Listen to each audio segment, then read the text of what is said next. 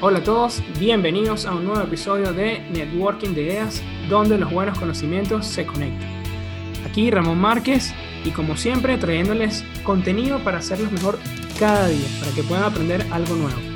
Hoy vamos a tocar temas bastante interesantes y que a veces pueden ser un tanto difíciles porque no se consigue tanta información práctica con respecto a ello.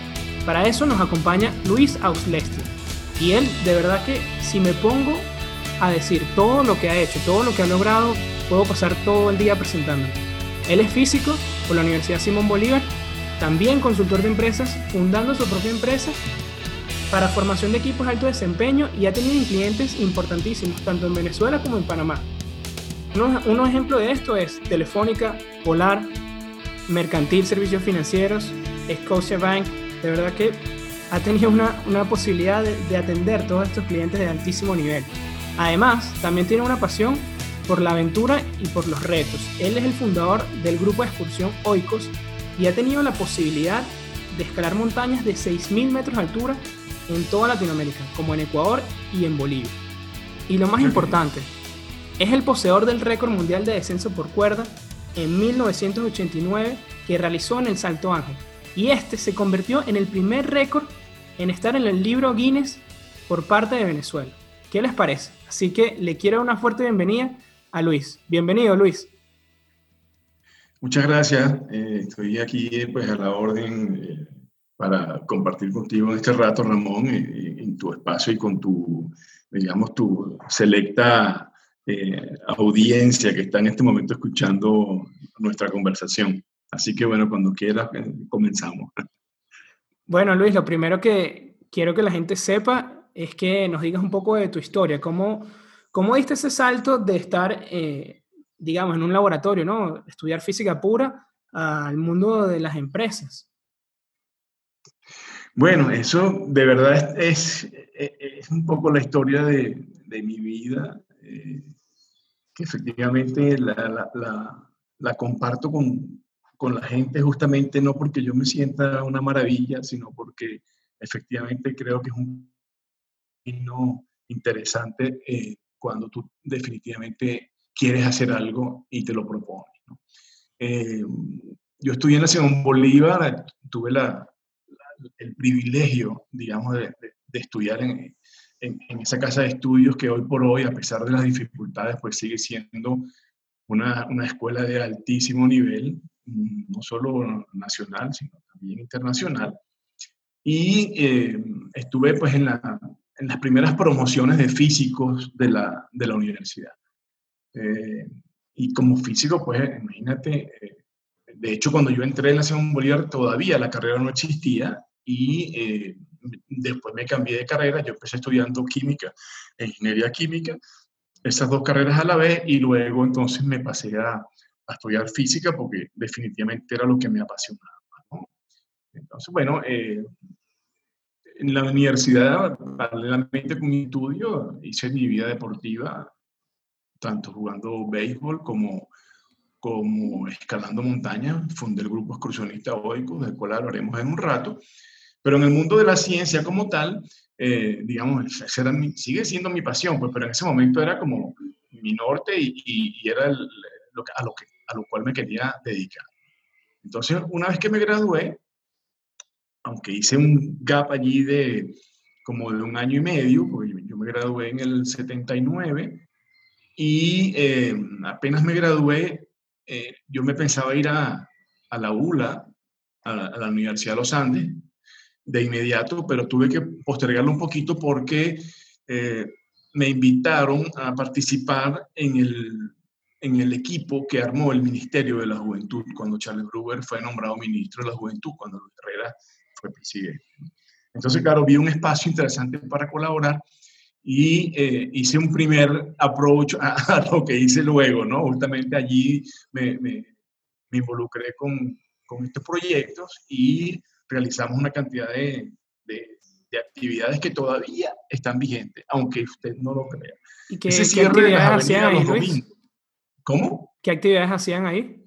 Bueno, a eso voy. Fíjate que eh, eh, en Caracas, sobre todo, y en las ciudades del interior, pero sobre todo en Caracas, eh, los domingos hay costumbre, digamos, de cerrar la Cota Mil y cerrar avenidas para que la gente disfrute, trote, camine, haga ejercicio. Bueno, eso fue creado por nosotros en el Ministerio de la Juventud en el año 80.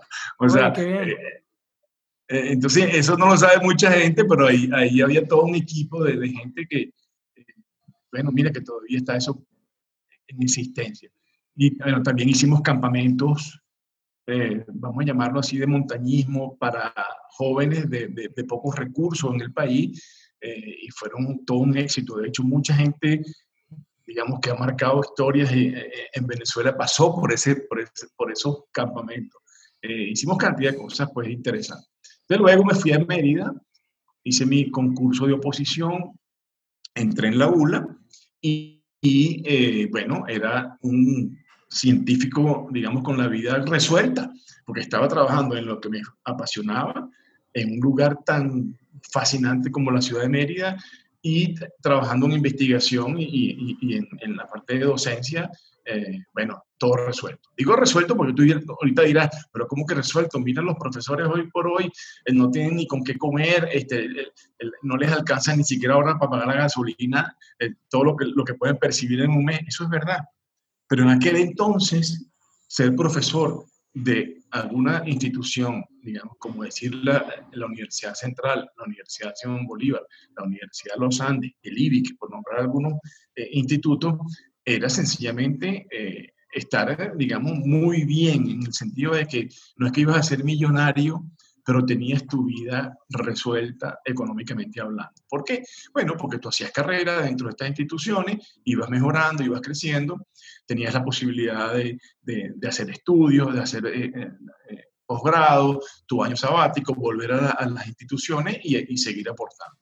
Entonces, bueno, y, te cuento, yo cuando estaba en Mérida, y todavía recuerdo esto, yo me iba con 100 bolívares al mercadito de Mérida y llegaba a la casa con el mercado hecho. O sea, con 100 bolívares. O sea, cuando yo entré a la universidad, mi sueldo era 4.500 bolívares. Con eso, con eso yo pude al año acceder a, a, una vivienda propia, pude acceder a mi auto, pude, o sea, tenías la capacidad impresionante de poder, de poder digamos, eh, vivir con, con lo que generaba. Eso, eso en un país normal es, así, pues, claro. esa posibilidad. Entonces, claro, eh, eh, estuve en una época muy, muy feliz de mi vida, muy, chévere. Y entonces, ¿qué pasó? Bueno, justo cuando me quería ir a hacer mi PhD, yo quería ir a, a, España, quería en particular quería ir a Barcelona, bueno, vino el, el famoso Viernes Negro, y el dólar, que estaba en 4.30, se disparó de viernes para lunes a 7.50 y luego se puso en 9. Entonces, claro, en ese entonces cambió todo. Pues yo dije, ¿qué voy a hacer yo con el dólar, eh, digamos, al doble del precio? Me voy a morir de hambre ya de tal. Imagínate tú comparado con lo que estamos viviendo. Entonces, eh, entonces, ¿eso qué, qué, me hizo? Me hizo que no me fuera a, España y me vine a Caracas a hacer mi PhD en la ilustre Universidad Central de Venezuela. Entonces, cuando estaba terminando mi posgrado, ya, digamos, tesis prácticamente lista, todas las, la mayoría de las materias aprobadas, entré en una especie de, de crisis existencial, ¿no? Entonces tú me dirás, bueno, pero ¿qué pasó? ¿Tenía algún inconveniente? No, no, la crisis era conmigo mismo, porque yo me veía y veía a mis profesores yo me preguntaba, Luis, ¿esta es la vida que tú quieres llevar de aquí en adelante? O sea, obviamente la, la, vida de, investigación y de, y, de, docencia me fascina, pero por otro lado veía a mis profesores y yo, yo no me veía así, yo decía, esto no es... Entonces, claro, eh, ¿cómo le digo yo eso a mi esposa? Ya tenía eh, hijos, tenía, eh, digamos, mi primera, mi primera administración, porque tengo, dos, pues, entonces... Okay. Y eh, bueno, cuando le digo a, mi esposa en ese entonces, mira, tengo una idea, este, quiero hacer un pequeño cambio aquí en mi vida, quiero eh, convertir mi, mi hobby en, en, mi carrera y, mi carrera en, en, hobby. cambio radical. ¿Tú estás loco? ¿Cómo es eso? Digo, bueno, sí, eh, quiero ver si puedo vivir de, de, de, las cosas que me apasionan también, de las expediciones, de los campamentos, muchachos, de, turismo de aventura, de comerciales de televisión, de, temas de turismo, no sé, por ahí va, por ahí creo que va, la cosa. ya tenías una idea más o menos. ¿no? atención, Epa, pero tenemos hijos, ¿no? Este, tienen que comer. Yo le digo, sí, no te preocupes, lo vamos a resolver. Entonces, bueno, pasé mi primera prueba. La segunda fue mi mamá. Eh, ¿Cómo son las mamás? Pues, ay, hijo, ¿cómo es eso? Entonces, bueno, sí. Me dio su bendición. Mi papá, ese sí no me, no me entendió el tema. Y obviamente pensaba que, bueno, que, habló conmigo y tal. Y al final lo, lo convencí, mira, papá, es un tema de visión, visión de futuro. No me veo, no me veo haciendo esto el resto de mi vida. Este, y además, ¿qué puede pasar si me va mal en lo que quiero emprender? Eh, me devuelvo. O sea, nadie me va a quitar lo que está hecho. Entonces, ahí, allí, ahí fue, digamos, como que el comienzo. Eso te estoy hablando que eso fue a finales de los 80, ¿no? Eh, finales, mediados de los 80, mediados finales. Entonces, claro, no es fácil una decisión de esa naturaleza donde tienes que... Para nada, es un cambio radical. Totalmente. Y entonces, claro, hoy me río porque mucha gente está con el tema de los emprendimientos y, y, que no sabe cómo hacer y que le da terror, le da miedo. Y, y entonces, bueno, yo lo hice, eso fue exactamente lo que hice. Eh, claro, al principio son ideas, son visiones, luego viene, digamos, todo lo que acompaña de eso para que esa idea y esa visión se puedan eh, convertir en realidad. Y, ahí, ahí nació pues ese salto al mundo de las aventuras, contestando a tu pasión, ¿no? Ahí, ahí lograste que la pasión se volviera tu, tu trabajo. Sí, el, que te decía que eh, cuando tú me dices que ahí, comenzó el, el, camino de las aventuras, eh, es cierto, pero no estaba para nada, claro eh, a dónde me iba a llevar y cómo iba a, a, a, seguirlo. Sí sabía lo que quería hacer y faltaba obviamente identificar el cómo, ¿no? No tenías el plan todavía. Exacto, ahí fue donde empecé a desarrollar el plan. Y entonces, bueno, empecé a hacer eh, actividades alrededor de estos temas. Eh, hice campamentos vacacionales para niños y para, y para adolescentes en ese entonces, estoy hablando finales de los 80.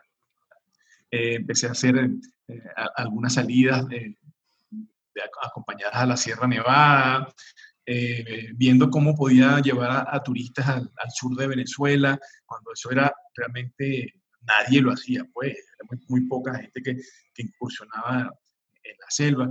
Ahí empecé, pues, pero nada, nada fácil, pues fue un camino duro, un camino complicado, como siempre son los emprendimientos, pero que con perseverancia, pues tú logras, eh, logras hacerlo realidad. Fíjate que todavía no te he hablado del mundo gerencial. Eh, no. Estoy hablando del mundo de la aventura. Entonces, ese mundo de la aventura me llevó después al mundo gerencial. ¿Cómo fue eso? Bueno, fíjate, eh, en esa misma época me crucé con, con, el doctor Wilmer Pérez, eh, médico terapista intensivo, neumonólogo.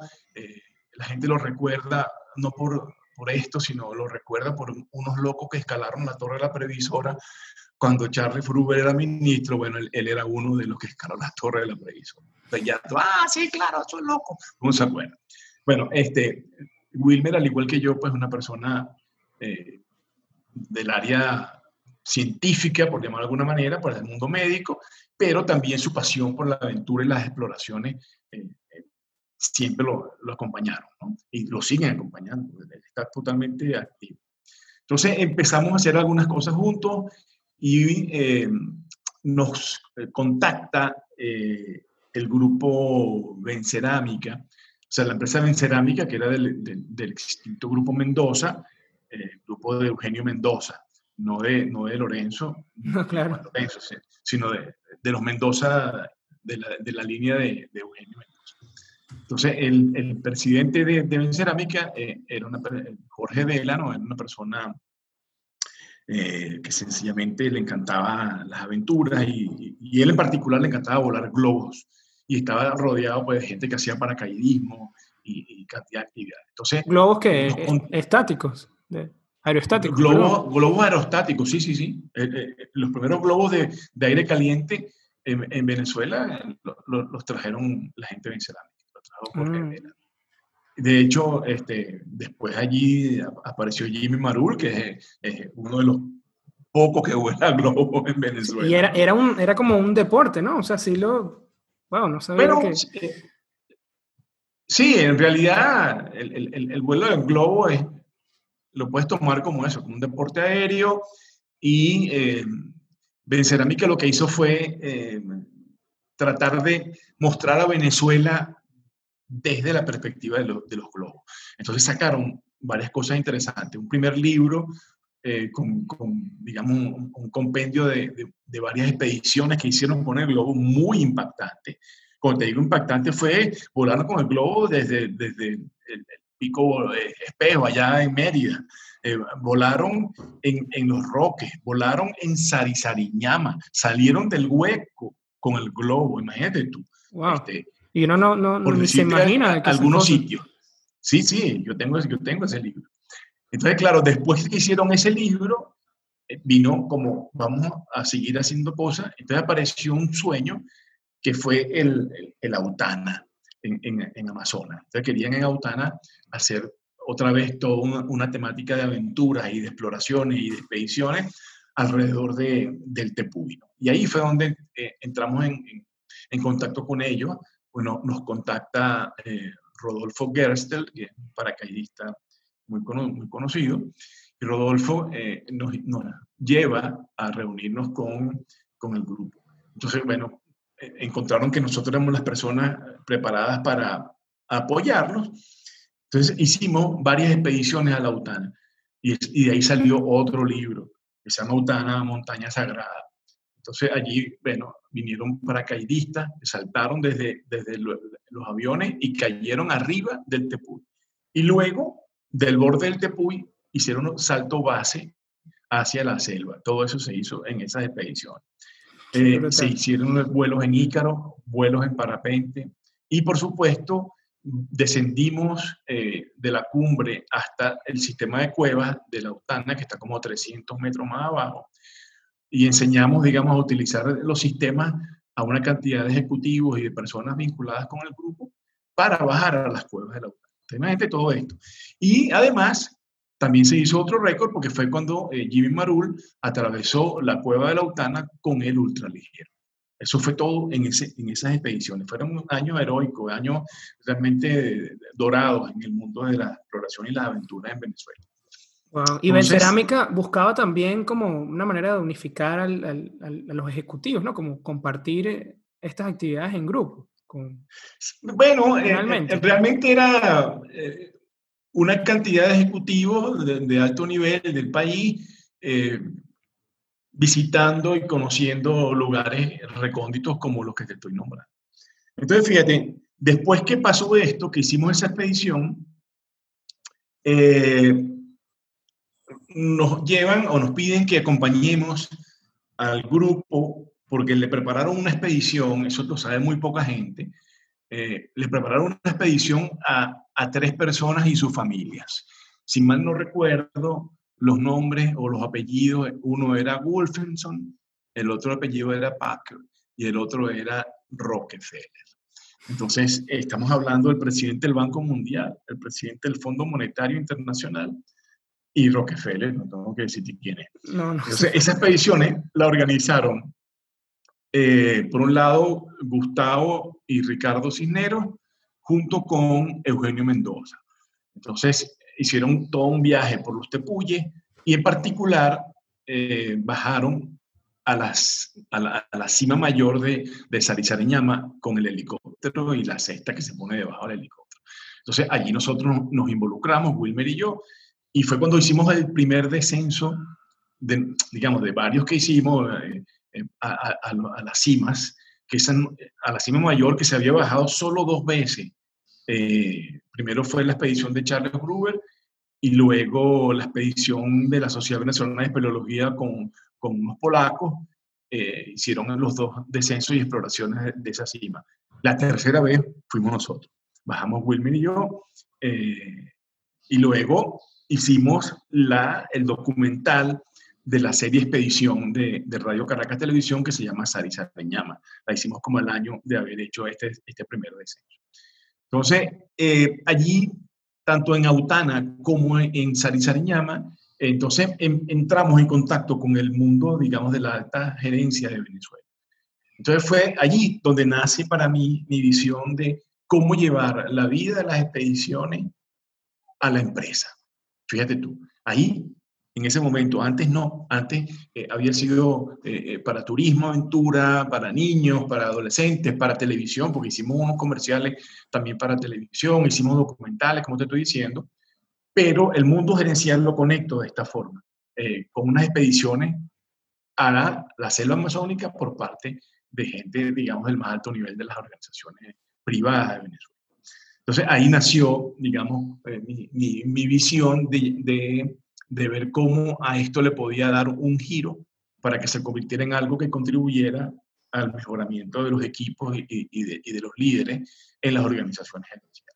Entonces, este, bueno, ¿qué pasó luego? Eh, bueno, hicimos, como te dije, el, el documental de Sari Sariñama.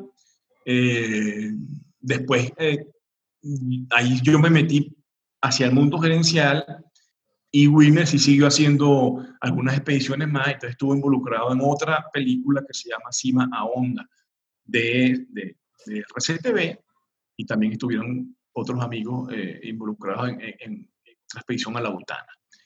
Yo más bien entonces me empecé a dedicar al mundo gerencial y empecé a hacer mis cursos eh, y allí donde, digamos, le debo, vamos a llamarlo así, la, la, la, la visión académica a, mi mentor en todos estos temas, que es, el doctor Carlos Pitaluga, eh, que en paz descanse, lamentablemente ya murió.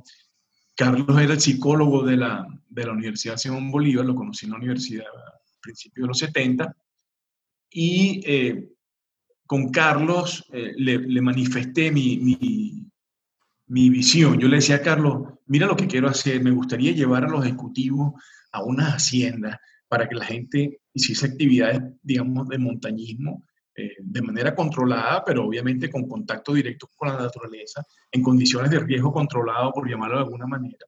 Eh, entonces hicimos actividades eh, de, la selva de noche, lanzamiento por cuerda, eh, cantidad de actividades que, que, no son para nada usuales para, para la empresa. Entonces, claro, cuando yo, le comentaba, cuando yo le comentaba esto a Pita Luga, eh, Carlos se quedó callado, no me hablaba. Yo le decía, Carlos, como que no te gusta, como que no te parece. Me dice, no, no, Luis, este, esta es la, la pasta que le falta a mi mesa. Estoy hablando de finales de los 80. O sea, eh, la gente tiene que vivir las cosas, no basta que tú les cuentes. Hay cosas en la vida que se aprenden en el salón de clase, pero hay otras cosas que hay que vivirlas, hay que tener la experiencia. Y ese es el origen de la educación experiencial en Venezuela. O sea, había, había cierta gente que hacía algunas cosas medio parecidas, pero eh, Carlos y yo le vimos como, como el, el, el digamos, el vuelco a... a unirlo, eh, ¿no? Con la aventura. Totalmente. Entonces, ahí que hicimos, eh, con el conocimiento de Carlos y el, en el mundo, vamos a llamarlo psicológico y el mundo empresarial, porque él era ya un consultor de empresas. Eh, Tenía esa experiencia corporativa ya. Total. Entonces, claro, cuando, cuando vio lo que yo le estaba contando, vio un espacio nuevo, algo totalmente eh, innovador en Venezuela. Nadie hacía algo ni parecido.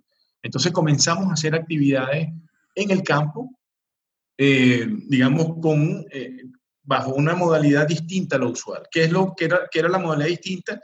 Era justamente someter a la gente a ciertas experiencias sin ellos saber en principio para qué la hacían. Y luego de que se realizaban las experiencias, venía entonces el análisis, el debriefing de las, de las actividades para luego conectarlas con los conceptos. Entonces, eso es el camino de la, de la educación experiencial, ir de la experiencia al marco teórico y luego eso llevarlo a la vida, a la vida cotidiana de, cada uno de nosotros. Entonces, así empezamos. Entonces, hicimos una primera actividad, eso quedó fabuloso, y esa primera actividad, entonces, claro, eh, el, el, el efecto, digamos, de la gente eh, compartiéndole esto a sus, a sus amigos, mira, hice esto, que es una maravilla, y, y así fue. Entonces, el de una empresa pasamos a, a, cuatro, de esas cuatro a diez, y de esas diez a cien. O sea, wow. se, se, convirtió en un efecto eh, gigantesco, un efecto mariposa, por llamarlo de alguna forma, eh, el hecho de que, de que creamos un, una metodología eh, nueva. Donde el lado, sí, entonces claro, la gente compartía cosas que no las puedes vivir en la empresa, eh, las vives fuera y luego te llevas ese aprendizaje y te llevas ese, digamos, ese crecimiento a la organización, que es a, fin de cuentas lo que te interesa. Porque las empresas no están allí para que la gente salga a pasear los fines de semana y, le vaya chévere en la playa. Eso está bien. Pero realmente lo, lo, que estaban persiguiendo era mejorar de alguna forma, digamos, el, el, el desempeño de los equipos para que la empresa pues lograra alcanzar su objetivo de una mejor manera. y eso fue lo que hicimos. Entonces empezamos a, a, a, darnos a conocer en el mundo gerencial en Venezuela.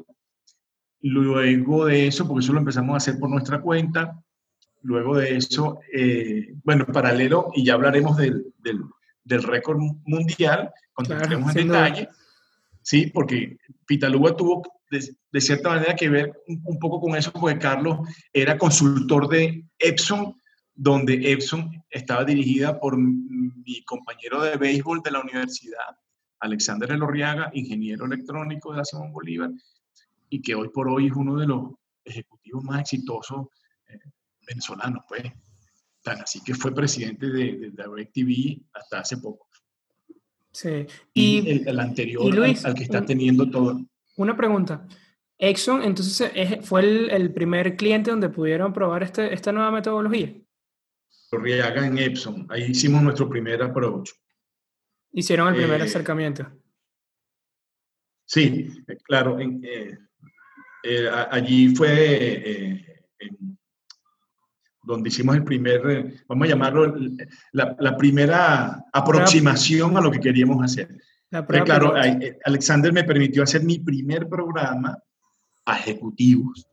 fíjate que tú me preguntas hoy y yo te digo, mira, sí, tengo experiencia, esto está buenísimo, pero ¿qué pasa con la primera? O sea, ¿por qué, te la dieron? Y eso es importante saber, tiene que ver mucho con, estos temas de emprendimiento hoy, que la gente no tiene la experiencia todavía. Entonces alguien confía en ti, confía en ti porque te conoce de otros ámbitos, sabes que eres una persona eh, eh, luchadora, sabes que eres una persona perseverante, sabes que eres una persona exitosa, entonces le apuestan a, esa nueva idea. Y así fue. Alexander apostó, me ayudó con eso y por otro lado me ayudó también con la expedición, con lo cual, de lo cual ya hablaremos. Entonces, ¿qué pasa? Entramos entonces en el mundo de las empresas y poco a poco empezamos a hacer actividades, se empezó a saber por todos lados y en el 96 eh, entré, primero entré yo en el IESA. Me lleva el IESA el, profesor Jan Moller. Jan Moller estaba haciendo una actividad de, eh, digamos, de, de, formación con, con, IBM. En IBM le pidieron que, que tenía que terminar esa actividad conmigo, porque ya había hecho un trabajo yo eh, con IBM por otro lado. Y ahí Jan me, me vio en acción y me dijo, te tengo que llevar a Liesa. Entonces Jan Moller me llevó a Liesa y eh, ya en el 97 el programa ya estaba aprobado en el programa avanzado de gerencia, en el PAC, eh, el taller de formación de equipos de alto desempeño, así se llamaba. Lo llamamos FEAT, Formación de Equipos de Alto Desempeño, año 97. Bueno. Nada que ver con la, con la, producción de carros, ¿no? Ese es el nombre. ¿Cómo? Nada que ver con Fiat. No. Nada. Entonces, este, porque no es Fiat, es FEAT, con D. pero bueno, suena parecido a SEAT o a Fiat. Este, no, entonces, bueno, empezamos a, ya continuamos con nuestra labor. Eh, como en un par de años, algo así, yo recuerdo, yo primero me consolidé y luego eh, invité a, a, a, Liesa para que explorara la posibilidad de que Pitaluga entrara. Conocieron a Pitaluga y Pitaluga se convirtió, sin lugar a duda, en uno de los profesores más productivos de Liesa. Eso digo, no lo digo yo, lo dice Liesa. O sea, porque Carlos era un tipo que trabajaba en distintos ámbitos, era un tipo que podía darte un curso, siendo psicólogo, de, no sé, de gerencia de procesos, un tipo que te podía hablar de, diagramas de espina de pescado, te podía hablar de, de estadística, eh, digamos, con más propiedad, lo mejor de lo que yo te puedo hablar de matemáticas siendo físico. Pues. O sea, y por otro lado, te podía y lo dio, pues cursos de, de, inteligencia emocional, gerencia del conocimiento, equipos de alto desempeño, liderazgo, maestría personal, lo que tú quisieras. Y no porque era un toero, ojo, sino que era excesivamente bueno en los distintos ámbitos. Entonces, bueno, ahí entramos en... Qué bien que lo hayas tenido como, como mentor. Sí, sí, fue mi mentor y bueno, eh, lamentablemente, bueno, cosas de la vida, se murió antes de tiempo, pero agregó mucho valor, eh, hizo varios libros y, muchos trabajos y, fue eso, pues fue, mi, la persona que me abrió el camino en esta, en esta línea. Qué bien, Luis. y, ahí en el IESA ya empezaron a llegar, digamos, cuando dices que explotaron a 100 clientes, ya empezaron a llegar estos clientes como Telefónica, como Procter. Bueno, digamos, con el IESA, digamos, mi posición, a, diferencia de Carlos, porque Carlos sí eh, prefirió estar como profesor mm, a dedicación exclusiva con el IESA, o sea, él, estaba dentro de la planta del IESA, pues él, no podía tener ingresos por, por otra vía. Eh, en mi caso, yo era profesor invitado del IESA. Entonces, sí me permití trabajar en el IESA y trabajar por mi cuenta, eh, por supuesto, tratando de, de, evitar eh, en, lo posible. Lo sí, conflicto de interés. Pues, tema de conflicto de interés. Pues. Pero sí, efectivamente, en esa misma época, digamos, muchos de mis clientes los lo hice por mi cuenta. Eh, pero mucha gente me conoció, por supuesto, en el IESA, porque como tú hablabas del PAC, el programa de de gerencia o el programa ejecutivo, eran los dos programas fundamentales que tenía. Y luego estuve en el MBA y en todos los, eh, digamos, los, programas de, de, maestría, tanto el de finanzas como el de mercadeo. Se fue, lo, lo llevaron a todos los espacios como, como la actividad que había que realizar eh, de inicio, pues de iniciación de la gente, para, para que la gente se conociera, para que la gente compartiera eh, en el arranque de esos, de esos programas. Eh, en el PAC y en el programa ejecutivo no era de inmediato, eso se, hacía ya después que habían pasado cierto tiempo, pero en, las maestrías sí era como que la, experiencia inicial de, de, compartir con los compañeros con los cuales ibas a tener varios años o varios meses eh, en actividades, digamos, de formación.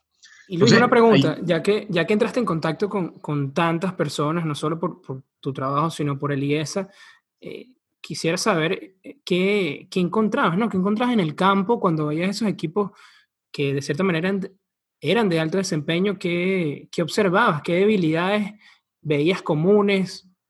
¿Qué tenías que enfrentarte? Bueno, eh, obviamente digamos, al, tener contacto con, digamos, yo diría que con gran parte de, de, las organizaciones del país, porque así fue, pues te estoy hablando de farmacéuticas, te estoy hablando de empresas de servicios, te estoy hablando de bancos, eh, te estoy hablando de, de, de, producciones de alimentos, o sea, cuando te digo esto, yo estoy hablando de, y el otro día saqué la cuenta y, y, más o menos por encima, y, bueno, no sé, 100, más de 100 mil personas pasaron por nuestras manos. O sea, es un, es un número grande. Cuando tú dices, wow, 100 mil personas, 100 mil personas, no estoy hablando de que son 100 mil personas que me ven por internet o que están en las redes. Estoy hablando de gente presencial que estuvo en nuestros cursos de tres días, dos noches en las haciendas.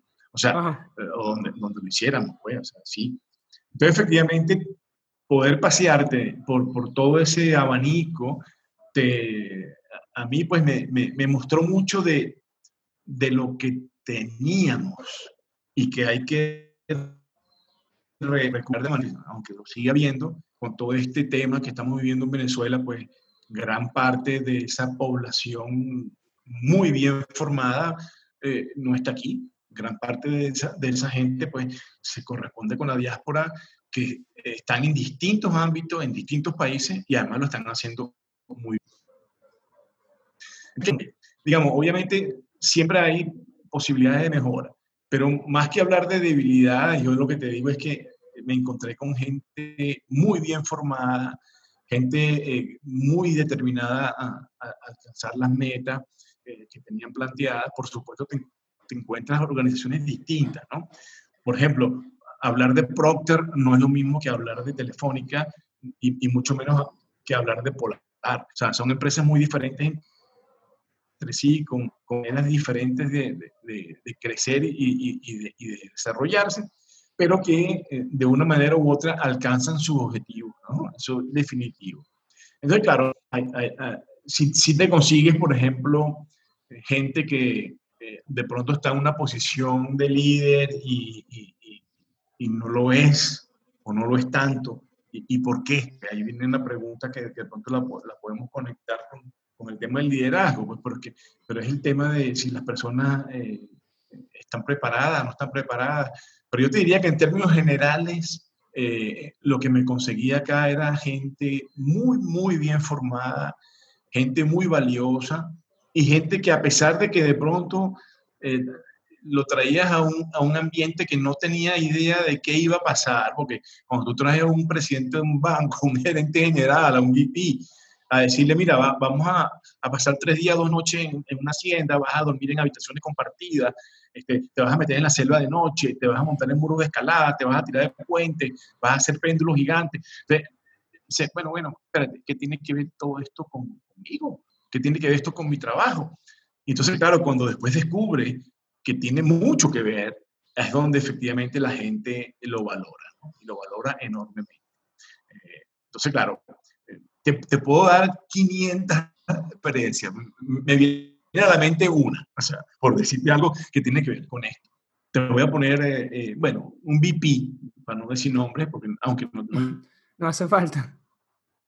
No, no, un, un, un, un, VP o, bueno, realmente era un, un VP, exacto, pero que le reportaba a otro, una empresa de telecomunicaciones, que tenía sumando alrededor de, no sé, 500 personas, algo así de reporte, ¿no? Eh, él, él, está con su equipo haciendo un trabajo de formación gerencial y le dijeron, las personas que estaban haciendo eso, le dijeron, mira, yo quiero taller, digamos, de integración y de, equipo, quiero que lo hagamos con Luis y tal. Me llevan a la reunión y entonces me encuentro con un poco de gente de sistemas, o sea, la gente de sistemas como son, pues, o sea, absolutamente pragmáticos, unos tipos, demuéstrame esto, o sea, gente eh, estudiosa y profunda que no está con tonterías. Por ese lado es donde mi formación científica me ayudó enormemente a poderme comunicar con ellos. Entonces, claro, cuando voy a esa reunión, empiezan a verme así como, bueno, ¿qué es lo que tú estás? Mira, pero no nos pongas a estar haciendo cositas ahí, está agarrándonos de mano, ni nada de esas cosas, porque eso no es con nosotros. Pero por termina llorando, pero, por otra cosa.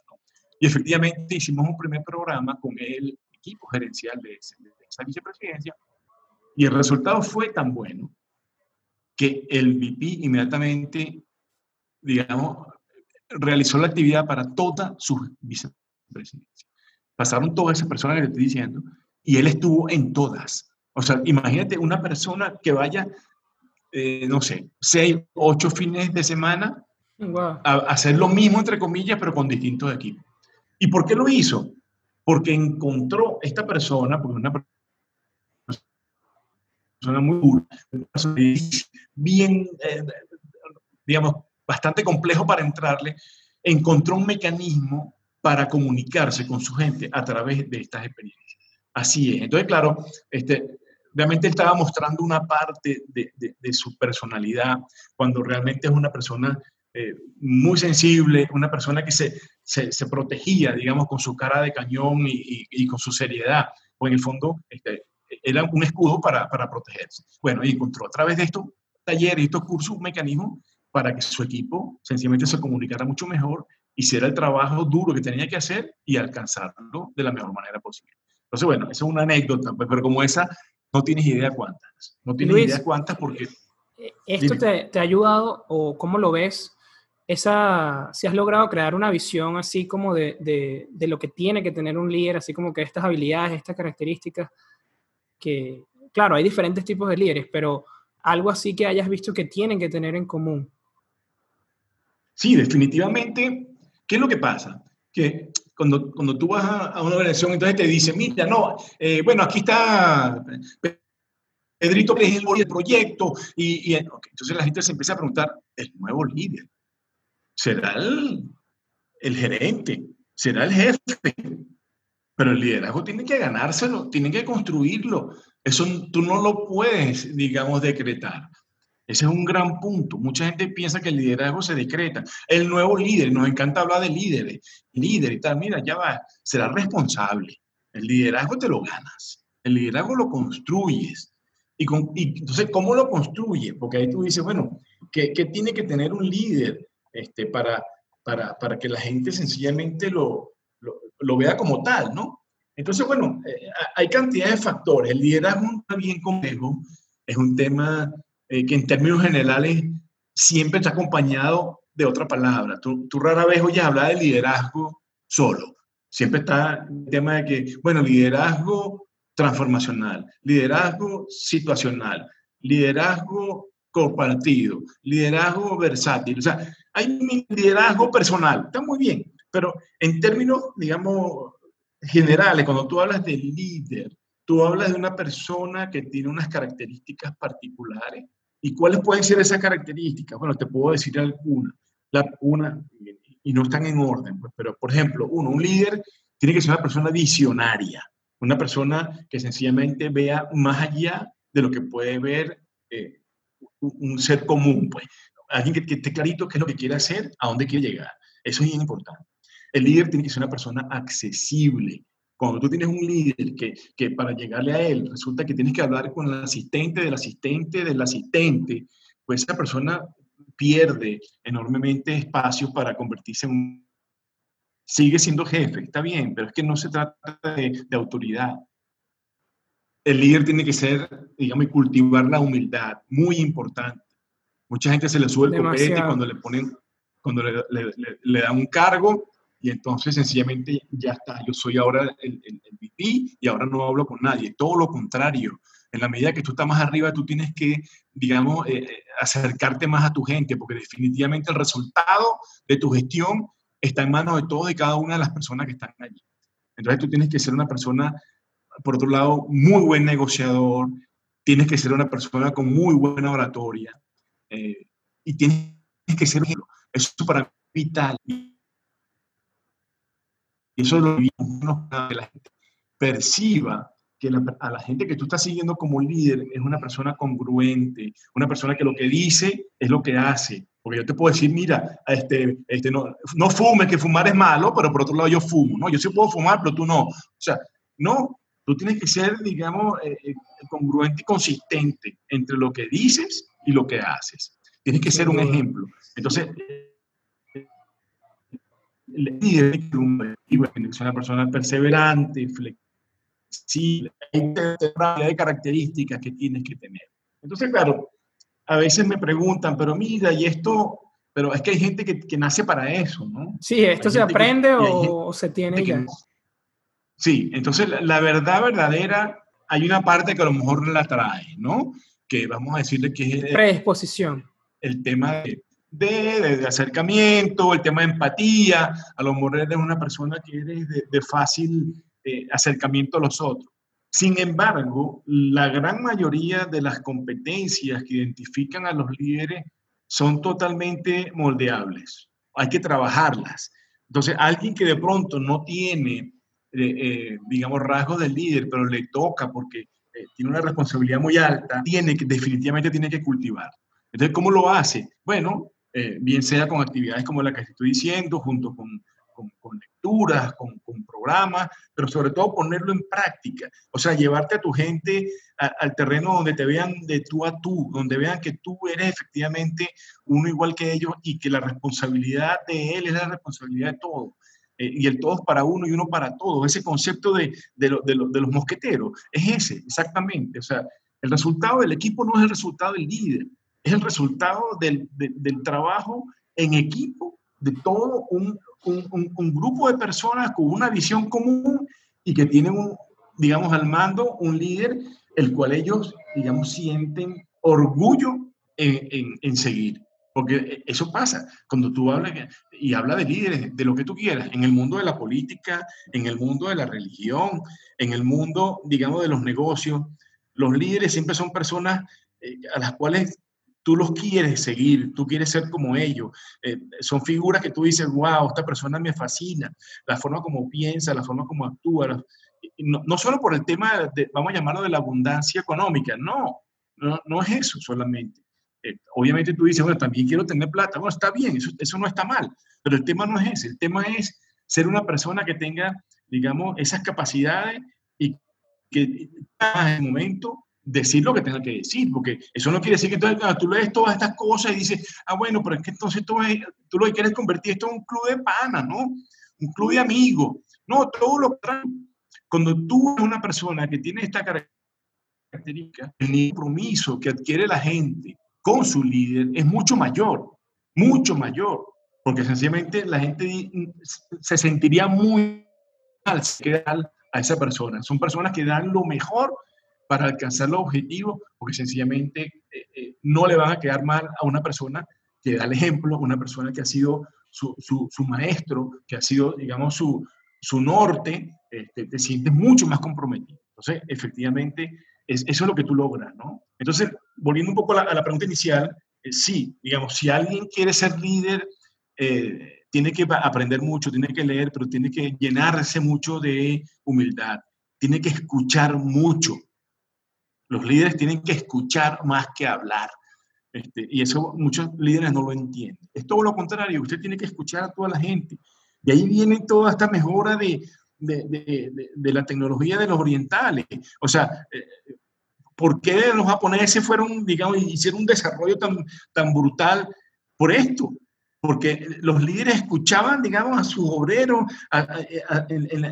y te hablo, de, por ejemplo, de la fábrica de los autos. O sea, sencillamente veían cómo mejorar los procesos y escuchaban, escuchaban a fondo a las personas, digamos, de todos los niveles. Tú ibas a, una empresa, vamos a llamarla así, pues, en, del otro estilo, pues, el estilo tayloriano de las organizaciones, y, venía un obrero, trataba de decir algo, y decía, señor, usted vaya y haga lo que le dijeron, usted no tiene que estar pensando en, en, nada de esto. Pues, para eso están los que están allá arriba. Y bueno, y ahí fíjate tú a dónde nos fue llevando la, digamos, este mejoramiento y esta forma de ver el liderazgo y el tema del trabajo Entonces, bueno, eh, se aprende pues de todo esto y, y sobre todo de, la, de, de, los orientales, me refiero sobre todo a los japoneses, a los surcoreanos, no estoy hablando de los chinos, este, ni, ni, de los norcoreanos, porque digamos, eh, es otro tipo de liderazgo. Son otro Ahí estamos hablando de, ya de liderazgos autocráticos, este, que, que, ya sobre eso también podemos conversar. Es otro tema, sí. Luis. Es otro tema. Y, y, bueno, antes de que se nos acabe el tiempo, obviamente tenemos que hablar de, del récord, ¿no? Quisiera que, que me comentes primero eh, dos cosas, es lo que más me llama la, la atención. La, la, la, principal, la motivación que te llevó a, a, hacer esta hazaña. Y la segunda es, porque es que me imagino que debe ser bastante fuerte, eh, si sentiste el miedo eh, en el momento de que estabas descendiendo eh, por el Santo Ángel, que nos hables también cómo, cómo manejamos los miedos, cuál, cuál es tu estrategia. Bueno, eso, ese es otro temazo, ¿no? Este, y, te lo digo porque eh, cuando tú, alguien se imagina está parado en el Santo Ángel allá, está totalmente muerto de miedo, de, de manera tal que pues, el miedo que hace, pues, fundamentalmente te paraliza, pues no te deja actuar.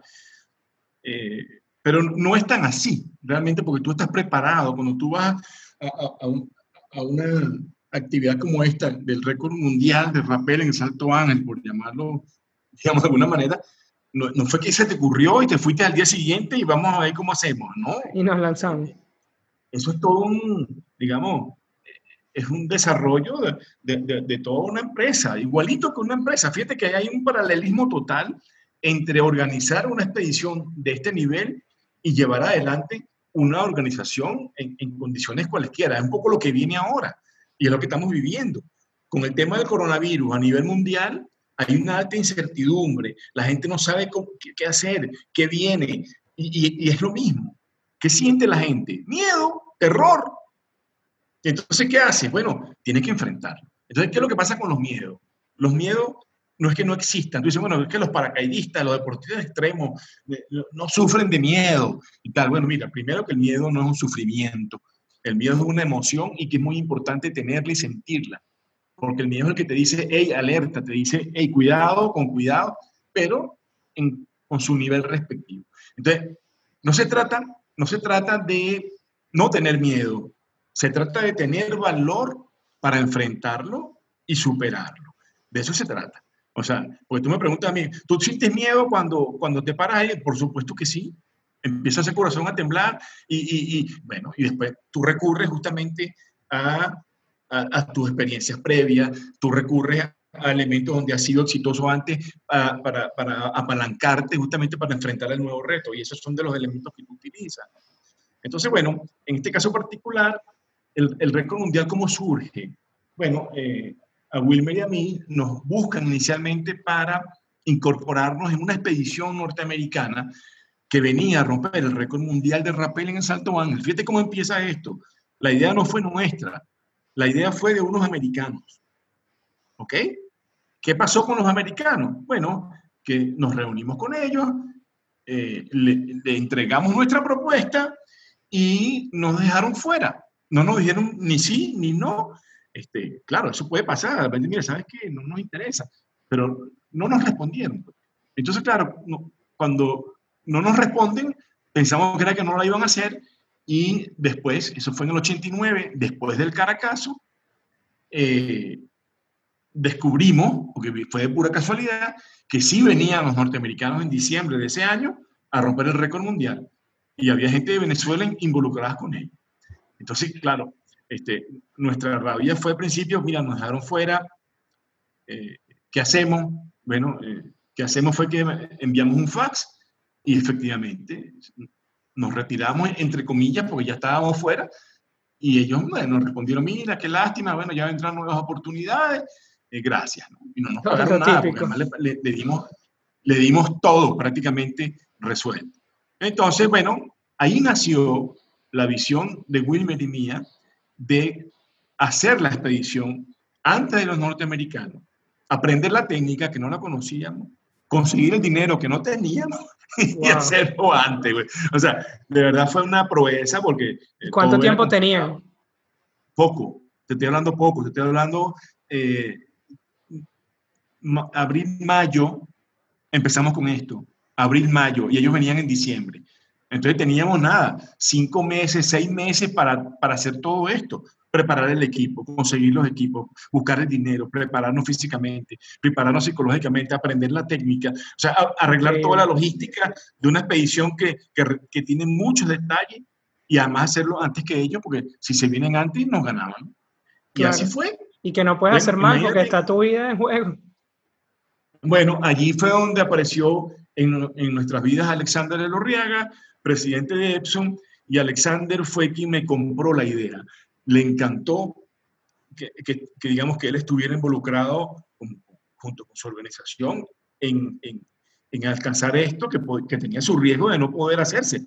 Entonces lo hicimos y eh, decidimos salir al Salto Ángel en agosto.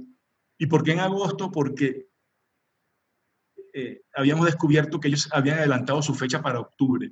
Entonces tuvimos que preparar todo para agosto. Y no, no fue una locura por todos lados. Agosto es la peor fecha posible por, por la lluvia, este, pero bueno, no teníamos opción. Y la, y la mejor parte del cuento es que la cuerda con la cual hicimos este descenso nos la fabricaron los mismos norteamericanos que venían a romper el récord. Sin ellos saberlo. Este, ellos no se enteraron. La pedimos por otro lado y no fabricaron la cuerda. Ellos trabajaban en la mejor fábrica de cuerdas quizás del mundo, que se llama PMI, PMI, que está en Lafayette, Georgia. Entonces, este, bueno, esa es la mejor parte de la historia.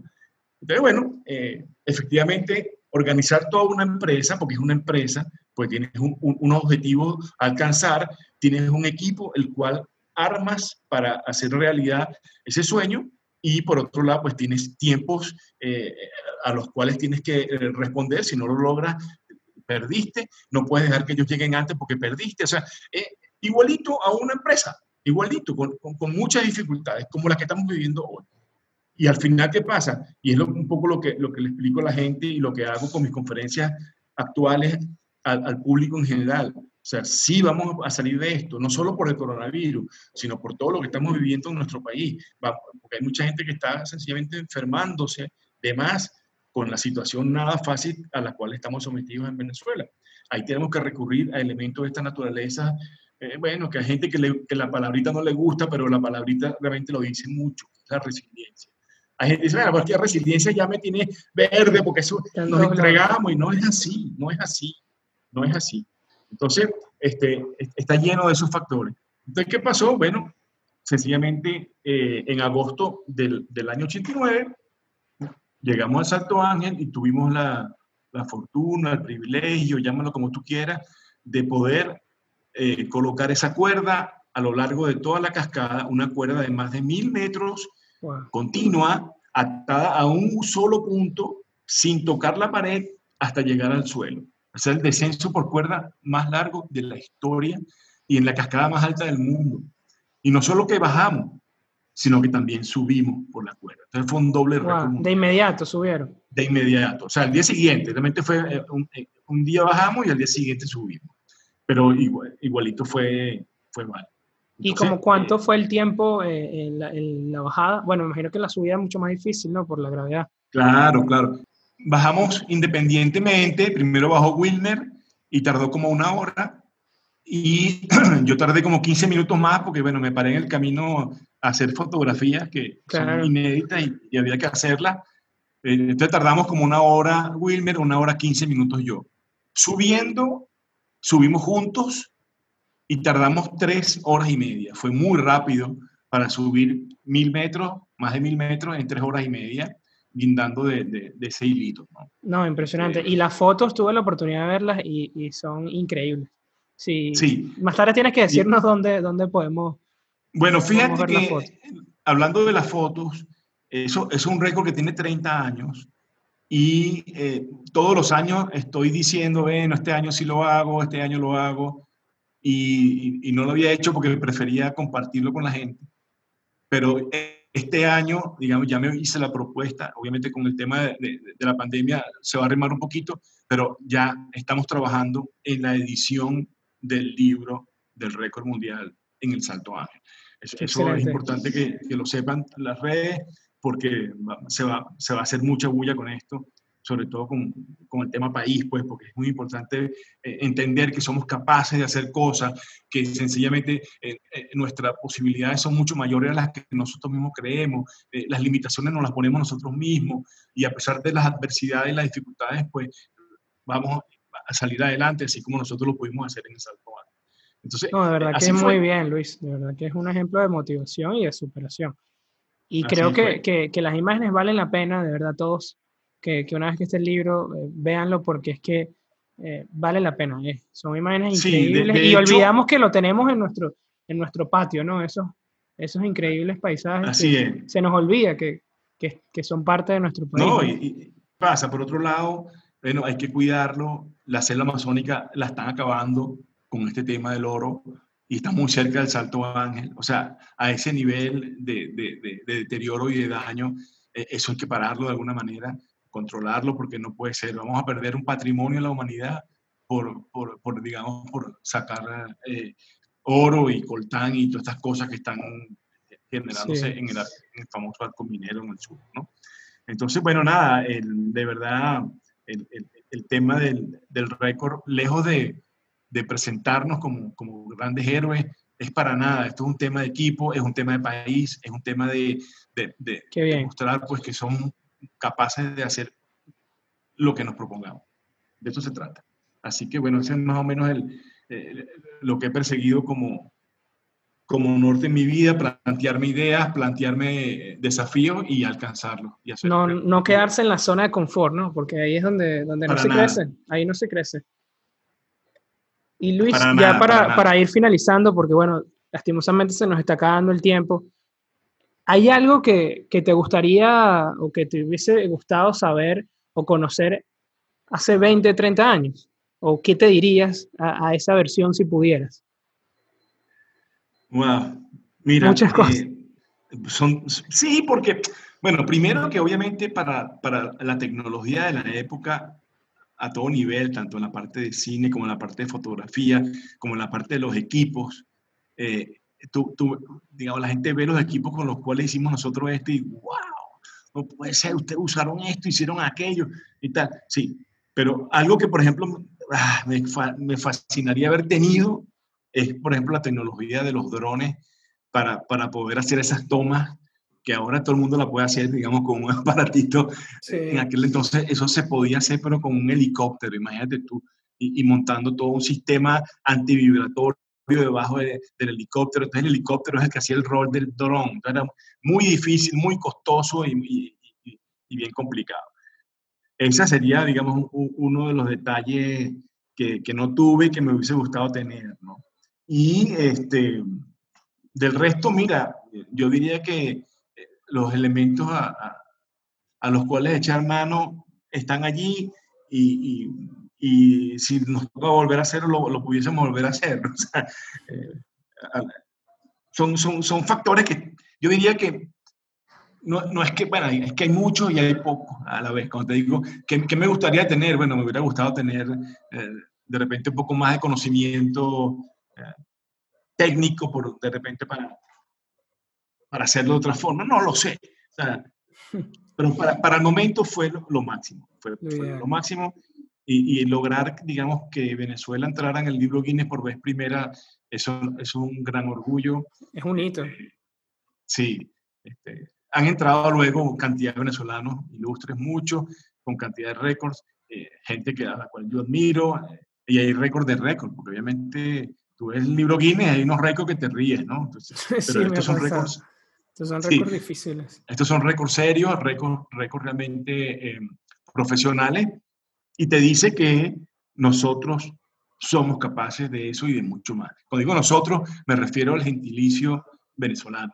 O sea, que estamos en momentos donde nos sentimos que no tenemos salida, de que no vamos a poder eh, eh, seguir adelante con nuestro sueño y, y, no, hay que verlo como que esto, bueno, nos tocó vivir esto, sí, pero esto, esto tiene que cambiar para bien y pronto porque sencillamente este, eso es parte de nuestra naturaleza, pues. Sí. que a veces justamente nos dicen, wow, pero es que ustedes todo lo cogen a chiste y todo es una reidera y tal. Bueno, eso justamente te ayuda a, superar, aguantar y, a soportar todo esto. Pues si tú tienes una personalidad dura, difícil, donde no te ríes de nada, pues de pronto hasta te, te enfermas más rápido. Claro. bueno, son parte de nuestras características. No, increíble todo lo que has logrado, Luis, y, unas experiencias que vas a tener contigo y que son parte de tu memoria para tus hijos, tus nietos y, y hasta en los libros van a quedar. Pero, pero, pero me encanta es compartirlo con, con, con la gente, eh, digamos, a, través de conferencias, ahora el libro, seguramente con los talleres. Yo, yo revivo cada vez eh, lo que hicimos allá para que la gente se lleve de aquí eh, aprendizaje y, no tienes idea cuánta gente después que hizo nuestros cursos tomó decisiones de vida y me lo han dicho, o sea, eso me enorgullece, pues no es que yo me crea la tapa del frasco, no, es todo lo contrario, soy peco de humilde a veces y, de bajo perfil, pero efectivamente la gente eh, ha tomado decisiones y todavía recuerda. Importantes. Sí, eh, estas, estas experiencias porque no es el récord. Pues cuando yo doy un taller de equipo de alto desempeño, les paso la conferencia, pero la conferencia no es para que la vean, la conferencia es para que ellos se motiven a enfrentarse a sus propios miedos y a, desafiarse y entender que pueden ir más allá de, lo que ellos mismos creen, con las condiciones que nosotros les, proponemos. Entonces, ¿qué pasa? Cuando eso sucede, la gente se le dispara la autoestima, dice, si yo fui capaz de esto, soy capaz de aquello. Y si yo me tiré de esa cuerda y si yo me tienes que hacerlo de noche, yo soy capaz de afrontar lo que me viene. Eso es para mí el, el aprendizaje detrás de, digamos, de esta humilde propuesta, pues, que, que ha sido para mí muy enriquecedora. De verdad, eh, me encanta cuando la gente lo percibe así, lo valora y hace además unas amistades para siempre. Tengo amigos desde el primer programa que hice. Increíble lo que te estoy diciendo. Todavía son amigos presentes. No, yo sé que, que, las personas que nos están escuchando van a encontrar valor en, en todo lo que nos has comentado y toda la, la experiencia que nos ha, que, con la que has reflexionado en, todo lo que nos ha hablado en tan poco tiempo. De verdad que tiene mucho valor. Pero bueno, lastimosamente se nos acaba el tiempo y tenemos que pasar al dato de la semana.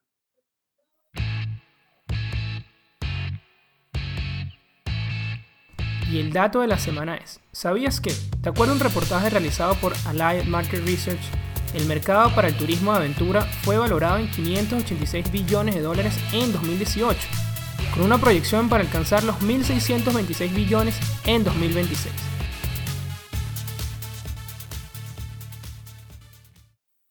Y bueno, eso ha sido todo por el episodio de hoy. Antes de irnos, Luis, porfa, tienes que decirnos dónde las personas pueden saber acerca de tus proyectos, en lo que estás trabajando. Eh, sí, Ramón, efectivamente eh, este, tengo varios proyectos en puerta, estoy trabajando en cosas interesantes y ahora estoy, eh, como todo, pues reinventándome con este tema de, de la distancia física, porque no es distancia social, es distancia de, cuerpo. Pero, Entonces estoy trabajando en, varias conferencias, en, varios talleres, en varios cursos, y muchos de ellos eh, se van a desarrollar online. Entonces, bueno, sí, me pueden, me pueden ubicar, estoy montando todo un programa y eso yo creo que podemos hablar en otro programa, todo el tema de las redes, pero en particular, pues en Instagram estoy con la Aulestia, L Aulestia. Ahí me pueden encontrar. En Twitter me pueden encontrar en arroba Aulestia Luis. Y en YouTube y en Facebook Luis Aulestia. Y en LinkedIn. Ahí estoy. Me ponen mi nombre y, ahí me pueden, me pueden ubicar. Y por supuesto, pues sigo trabajando en mi empresa Reto Corporativo y, eh, dando mis actividades en el, en el prestigioso Instituto Estudio Superior de Administración IESA. Excelente, Luis. Bueno, ya lo saben, dónde pueden conseguirlo. Igual vamos a darle toda esta información en los notes del episodio. Como saben, este espacio es traído ustedes por MyVal, donde pueden conseguir cursos desde manejo de Excel, manejo de las finanzas personales, hasta diseños de Canvas para emprendimiento. De verdad que, como siempre, véanlo, hay muchos cursos gratuitos aprovechenlos en estos tiempos de distanciamiento y todo está disponible en nuestra página web myval-u.com. Y como siempre, déjenos sus comentarios del episodio en nuestro Instagram, arroba networking de ideas. ¿Qué les pareció este episodio? ¿Qué opinan ustedes que tiene que tener una persona para ser considerada un líder? Y cuéntenos también de sus experiencias con la aventura, qué han hecho que les haya llenado ese miedo, pero que lo pudieron controlar. Y bueno, eso ha sido todo por hoy, Networking de Ideas, donde los buenos conocimientos se conectan. Nos estamos escuchando la próxima semana. Si estás escuchando por YouTube, no olvides suscribirte a nuestro canal Maival y darle like a este video. Hasta la próxima semana.